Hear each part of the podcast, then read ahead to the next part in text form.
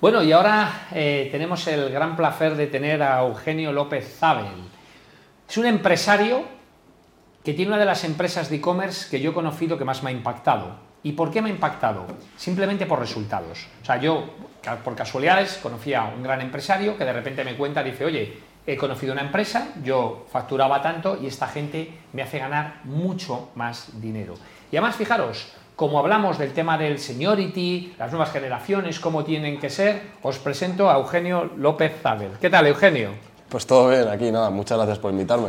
Pues seguro que alguno se ha sorprendido un poco, porque a lo mejor pensaba a alguien ya de 50, 60 años y no. Tenemos a Eugenio López, un joven empresario que tiene una de las empresas de e-commerce que se llama Hueco Incubator que yo conozco de verdad con hechos, no, no es opiniones, con hechos que han impactado en las empresas y que han tenido unos retornos de inversión, porque las empresas al final cada vez son más listas en el buen sentido y las empresas ya invierten en empresas que les vayan a anudar si les impactan en cash flow, no si les caen bien. Cuéntame, ¿cómo nació la idea de tu empresa? ¿A qué os dedicáis? Háblame un poco de qué es lo que hacéis. Bueno, pues todo nació en dos puntos bastante importantes de mi vida. El primero fue que a mí me gustaba mucho todo el tema de la moda y yo intenté también montar algún e-commerce cuando era más joven. y, y bueno, me di cuenta que no era tan fácil como parece. Por lo tanto, tras investigar mucho, también me di cuenta que no era solo mi caso, era algo que le pasaba a todo el mundo. Por lo tanto, me di cuenta que ahora mismo todo el mundo intenta vender online, pero nadie sabe cómo. Y ahí es donde empieza un problema espectacular. Y es lo que hemos visto en los últimos años. A raíz del COVID, mucha gente intentó pasarse a la venta online y no han sido capaces de generar esas ventas.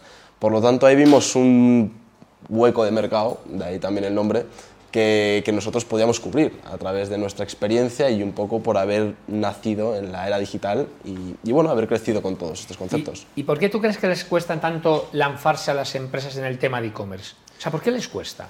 Bueno, aquí yo creo que hay que distinguir de dos casos. Por un lado tienes la empresa tradicional que intenta lanzarse la parte de e-commerce. En este caso, generalmente, ¿qué pasa? Que ellos intentan copiar el sistema que les ha funcionado en la empresa tradicional en el e-commerce. Y al final son dos modelos de negocio radicalmente distintos, no tienen nada que ver. Y luego tienes por otro lado el segundo caso, que es el que empieza puramente digital y va directamente a un segmento de e-commerce. ¿Qué pasa? Que al final estas empresas, en el 98% de los casos, y esto lo hemos visto en 50.000 veces, es que ellos generalmente se centran en las cosas equivocadas. En vez de centrarse en las cosas que realmente va a hacer que escales tu empresa o que ganes márgenes, todo este tipo de cosas que hace que un negocio sea rentable, están centrándose en cosas que no tienen ninguna importancia al final del día.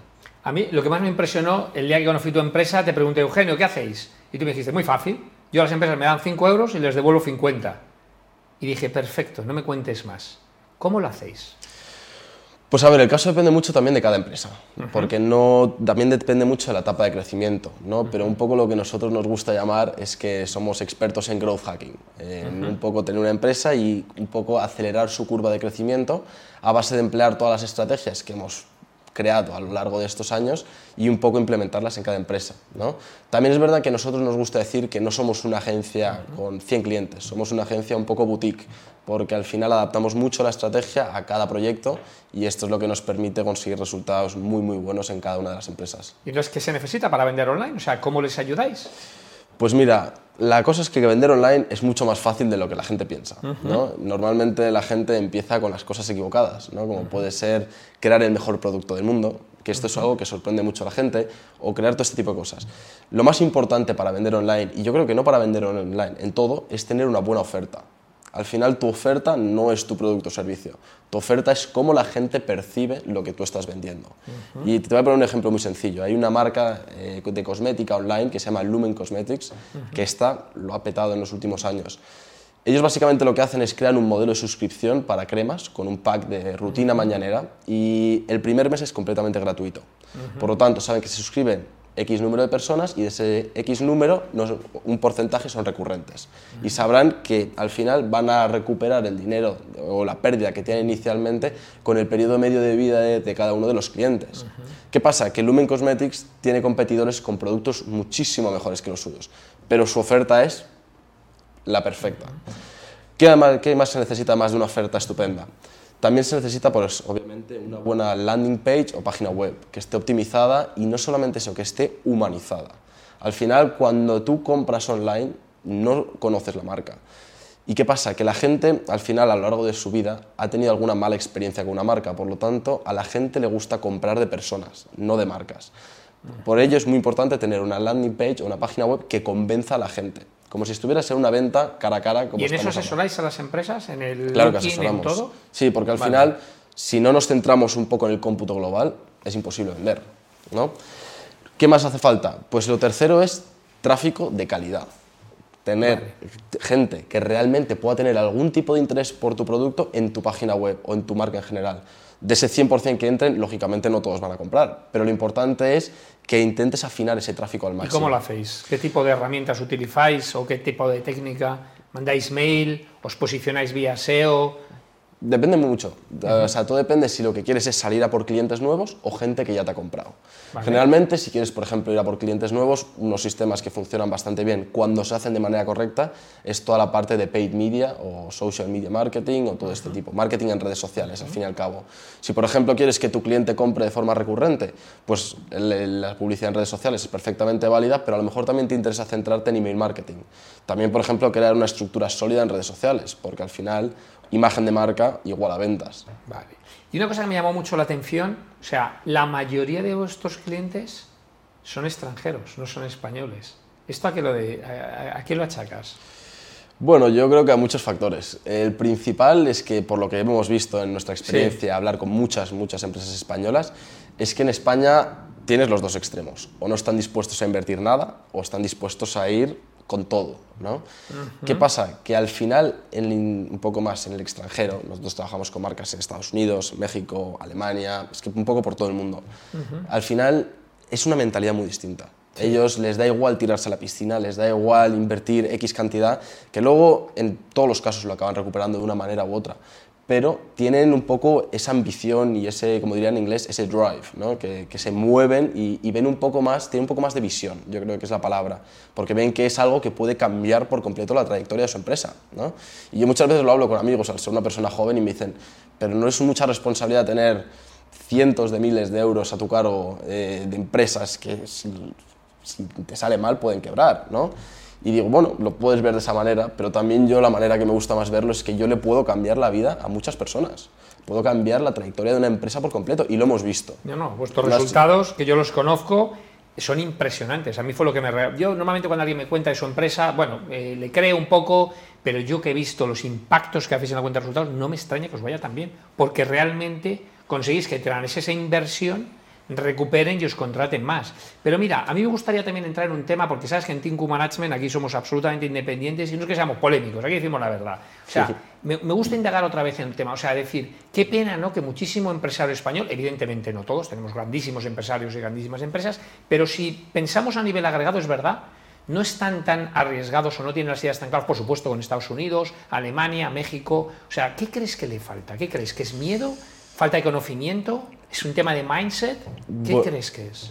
Yo creo que es mucho tema de mindset. Al final, la frase de que la empresa es el 90% mindset y un 10% No, no. estrategia es al 100%. Yo creo que no hay una frase con la que coincida más que esa.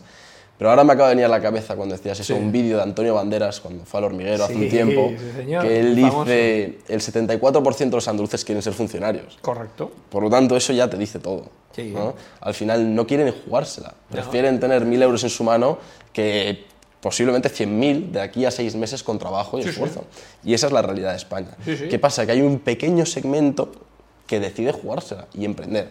Y ese pequeño segmento hay pocos que realmente le echan todo ¿no? y, le- y están dispuestos a perderlo todo con tal de crecer. Y eso en Estados Unidos es una mentalidad muy distinta, porque es lo que dicen. Si en Estados Unidos no te has arruinado alguna vez, no eres un empresario de verdad. Bueno, eso por supuesto. Claro, Yo a cualquier empresario siempre le deseo lo peor. Claro. ¿Por qué? Es que te tienes que arruinar, es que si no, no vas a aprender. Es así, Es, es que es un tema de, de mindset. Y luego, por último, porque tu empresa evidentemente tiene una... Es increíble, yo de verdad que aluciné, sobre todo con, no con lo que hacéis, porque lo que hacéis lo... Dicen muchos que lo hacen parecido, pero vosotros lo conseguís los resultados. Y la prueba está en que os contratan empresas muy importantes internacionales y habéis conseguido impactar en su cuenta resultados. Pero hay una cosa que también me gusta y, y por eso te quería traer, primero por tu empresa, eso es lo primero, pero lo segundo también, porque mm, muchas veces se cuenta, ¿no? Hay una frase, ¿no? De que la gente ahora que no están, eh, la gente joven que ya no quiere tal, que son vagas, que son no sé cuántos y tal. Yo digo, no, no, yo- tú te has juntado con pocos. O sea, tú eres un gran ejemplo de una persona que crece, que tiene... ¿Qué opinas tú de la juventud en general? Bueno, yo creo que como, tanto como la gente joven como la gente mayor hay de todo. Exacto. ¿no? Eh, hay, hay de todo, es que yo creo que es la palabra que lo resume. Sí que he conocido gente joven y estoy en muchos Sí. grupos de gente de mi edad, no tanto españolas, también Sí. a nivel internacional, Sí. que, que lo ves y dices, joder, es que viene una generación que va a cambiar el mundo. Y la gente no es consciente de esto. ¿no? Por lo tanto, sí que creo que hay mucha gente joven, además mucha gente joven, como es mi caso, que hemos crecido con todo el desarrollo digital, por lo tanto tenemos por naturaleza un conocimiento que otra mucha gente no tiene. Y es un poco lo que se va a crecer en estos próximos años. Por lo tanto, sí que creo que hay, obviamente, lo que se ve en redes sociales, que Sí. es lo que puedes ver, el tío en TikTok bailando, lo que sea, pero también creo que hay muchísima gente que está haciendo un montón de cosas que todavía no han salido a la luz, porque por ejemplo gente de mi edad o gente un poco más mayor, pues a lo mejor todavía no son los que ocupan portadas, todavía no son los que a lo mejor salen, ahora es muy famoso el Forbes 30 under 30 o todo este tipo de cosas, pero saldrán, ¿no? Al final yo creo que es cuestión de tiempo, pero sí que, como te he dicho antes, yo creo que vive una generación que va a cambiar el mundo por su manera de pensar y por el- un poco de desarrollo que han tenido en los últimos años. Yo siempre cuento, la, yo tengo una lista de quotes de gente que dice que los niños de ahora son distintos, que tal. Eh, Siodo en el 300 antes de Jesucristo lo dijo, o sea, esto es algo histórico de toda la vida. Yo tengo la gran suerte de dar clases en el IE y además en- no solo en la escuela de negocios, sino en la universidad, que además tenemos 140 nacionalidades. Y estoy totalmente acuerdo con lo que dices. De las 140 nacionalidades se nota mucho en la clase, depende de los países y eso es cultural. Al final, mindset es cultura o la cultura es por copia. Países, vamos, los americanos se comen el mundo. Tú, cuál- la mayoría están, ¿qué quieres? Crear la empresa. Sí. Crear una empresa, o eso de trabajar para, para alguien es como, es como de torpes, o sea, es como, no, no, yo crear mi empresa, ¿no? Y sin embargo otros, hay otros países, ¿no? Que se ven más cómodos o que quieren tal, ¿no? Pero evidentemente hay gente hiper preparada, como siempre lo ha visto, en todos los sitios. Y luego otra cosa que yo también observo, gente que ya tiene otra edad, pero que no ha querido cambiar. Yo hablo de la obsolescencia programada en directivos, que es que no se enteran de lo que va a pasar. Y entonces hay gente, como yo digo, que, que- que cree que va a haber libros físicos en- dentro de 20 años. Todavía me lo discuten. Sea, no, no, es que el libro va a estar siempre, ¿cómo va a estar siempre? Pero sí es absurdo que la gente esté en un sitio que no le puedas mandar a alguien, que sí, que históricamente es bonito y, y leer, pero no tiene ningún sentido tener un libro físico. Eso, cualquier persona de tu generación lo sabe, lo tienes electrónico. Sí, sí, sí. Y luego otra cosa que creo que es importante destacar es que yo creo que de aquí, ahora mismo las cosas cambian muy rápido. Por ejemplo, ahora no se hacen los mismos trabajos que hace 10 años. Ni dentro de 10 años se va a trabajar en lo mismo que se trabajaba ahora. Además, hay Correcto. estadísticas que dicen que el- creo que son el 70% de los trabajos que, hay en el- que, es- bueno, que existen en el 2030 no, son, no existen ahora mismo. ¿no? Por supuesto. Por lo tanto, yo creo que a día de hoy no es tanto un tema de estudiar una carrera o estudiar algo, yo creo que es un, un concepto de estudiar habilidades. Por ejemplo, te voy a poner un ejemplo muy claro, estudiar habilidades de venta. ¿Por qué? Porque hay, existan los productos que existan, si tú sabes vender, vas a saber vender hoy, vas a saber vender en 10 años, vas a saber vender en 20 años. ¿Qué pasa? Que la gente se limita a estudiar una carrera y ya, como que se lavan las manos y ya a vivir la vida. Y no es así, el mundo cambia a velocidades Joder, y a pasos Me agigantados. encanta que saques ese tema porque parece la palabra vendedor es negativa. No, no, es la, es la más positiva. O sea, cualquier persona que sea capaz de venderse a sí mismo o vender su empresa, que no vale para trabajar. Me da igual que seas el director financiero, que seas el director de recursos. Vender es la capacidad de comunicar que lo que tienes internamente vale y es bueno. Hmm. Y sin embargo hay una mentalidad. Yo ahí también creo que pasa una cosa, que también es lo que pasa con muchas cosas, Sí. que es- son las películas americanas, ¿no? Tienes, todos tenemos la imagen del lobo de Wall Street ahí llamando a todos y, Sí. y un poco poniendo caras un poco negativas, ¿no? Por dejarlo ahí. Pero al final, yo personalmente la venta la veo de otra manera. Yo la venta la veo como una oportunidad de cambiarle la vida a una persona. Y es verdad, o sea, al final, vender no es vender para tu propio beneficio, es vender para ayudar a los demás. Y la gente muchas veces me lo discute, le digo, joder, si tú confías en lo que tienes, Claro. si tú sabes que lo puedes hacer, es que es una obligación moral vendérselo a esa persona por su bien. O sea, si tú a ti una persona le pides 2.000 euros y sabes que le vas a generar 10.000 y esa persona todavía tiene la duda, es una obligación moral que tienes tú en venderle ese producto. ¿Por qué? Porque es que si no, te vas a ir a la cama sabiendo que esa persona no va a conseguir todos sus objetivos por, no, por una tarea que podrías haber hecho mejor. Y además, algo a mí que me encantó de, ti, de tu mindset y de tu empresa, es que yo sé que le habéis dicho que no a clientes. Es de lo más inteligente que he escuchado. Porque evidentemente, si el cliente no está preparado para eso que vosotros vais a ver, o el producto, porque claro, por mucho comunicación que hagas en e-commerce, si el producto no es bueno, no va a invertir, le decís que no. Sí, sí, no, es así. Y, hay gente que se quedan sorprendidos, ¿no? Pero yo creo que también hay que ser sincero, ¿no? Si tú no eres la mejor opción para alguien, y nos ha pasado alguna vez de decirle, oye, no, pensamos que no somos la mejor solución para ti, te recomendamos que hagas esto, esto, esto y esto. Si quieres hablamos y luego nos vuelven a preguntar en el futuro, ¿no? Por lo tanto, yo creo que también es un poco de ayudar a la gente, ¿no? Y también Igual que te he dicho que tienes la obligación moral de ayudar si puedes, si no puedes, no vendas algo que sabes que no puedes cumplir. Es que además te van a pillar. Claro. Y, es que en dos o tres meses, si tú, yo invierto 10.000, 20.000, 40.000 euros en todas vuestras plataformas o toda la ayuda y no genero eso que hemos acordado que vamos a generar los próximos meses, pues dejo de contrataros. Y luego una cosa que nosotros hemos a lo largo de los años visto, ¿no? es que al final nosotros vendemos un servicio, no vendemos un producto que se pueda producir en masa. Por lo tanto, cuantos, cuantas más gente llevamos, más empresas, menor es la calidad de nuestro servicio. Por mucho que ampliemos equipo, hemos ampliado equipo muchas veces, pero no puede estar tan encima de los proyectos. Por lo tanto, para nosotros cada empresa que cogemos es un, es un espacio muy valioso, porque si no lo coge esa empresa, podría cogerlo otra empresa que, que le podamos ayudar mucho más y que también nosotros podamos crecer a la vez que les ayudamos a ellos a crecer. Y fíjate, la última pregunta esta no te la esperas, esta, te, va Yo sé que eres muy bueno y sé que eres distinto. ¿Por qué crees? Porque creo en qué, en mi producto. No, no, en ti. Porque tú, desde luego, tú no eres como la mayoría de la gente, tú eres extraordinario. O sea, yo creo que la gente, eh, evidentemente, si trabajas muy duro puedes llegar lejos, pero no todo el mundo puede ser extraordinario. ¿Eso de qué te crees que te viene? ¿Dónde lo has aprendido o cómo ha sido tu vida? ¿Qué, ¿Qué, es lo que ha pasado para que tú realmente seas distinto? Pues mira, yo te digo una cosa, o sea, yo ahora, pues sí, estoy en esta etapa, pero yo, por ejemplo, ahora vuelvo a esa pregunta, pero yo cuando estaba un poco más en la etapa de colegio, yo no era el estudiante bueno, yo era el que me metía en lío siempre, todo esto, y yo se lo decía, y yo lo sabía, en lo más profundo de mi corazón, yo sabía que eso no iba a ser para siempre, yo sabía que iba a conseguir lo que quisiera y, que, y, todo eso. Por lo tanto, aquí hay dos cosas. Primero, que yo sé que soy capaz de conseguir lo que quiera, y es, volvemos al mismo, es un tema de mindset. ¿no? Yo creo que, lo que la frase que hemos dicho antes, el negocio es 90% mindset, 10% estrategia. Eso es al 100%. Y luego es un poco que yo, al no ser un poco, por así decirlo, el niño bueno de la clase en el colegio, te estás todo el día que te las llevas por todos lados, ¿no? Por lo tanto, dices, si tengo que emprender y llevármelas por otros lados, pues bueno, pues que sea así, pero por lo menos yo creo que hay que jugársela, ¿no? Al final, y más en la edad en la que estoy yo, además esto fue antes de empezar todo este proyecto, porque yo al final este proyecto le dedico mi vida, todas las horas que tengo en el día. Al final yo vi un vídeo de personas de 60 años en YouTube que le iban y le preguntaban, ¿qué es la cosa de la que más te arrepientes en tu vida? ¿no? Y el 70% coincidía en una cosa y es no tomar más riesgos. Por lo tanto, me dio la impresión que yo estaba en ese momento de tomar riesgos y que iba a hacer caso de los errores de otros para no cometerlos yo mismo.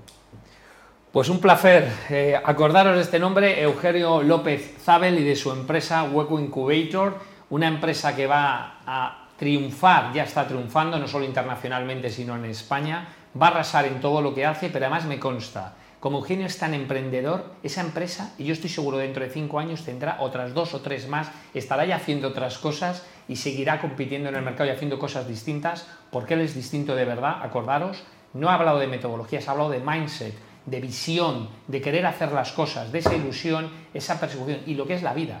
Él ha contado que la mayoría de lo que ha aprendido lo ha aprendido en la vida, trabajando, pegándose, equivocándose, fracasando. Así es como se aprende en la vida. Aparte de tener conocimiento, que yo me consta que todos los días lee, todos los días se prepara, muchísimo. Pero lo que te da la vida es la enseñanza real que puedes aplicar en las empresas.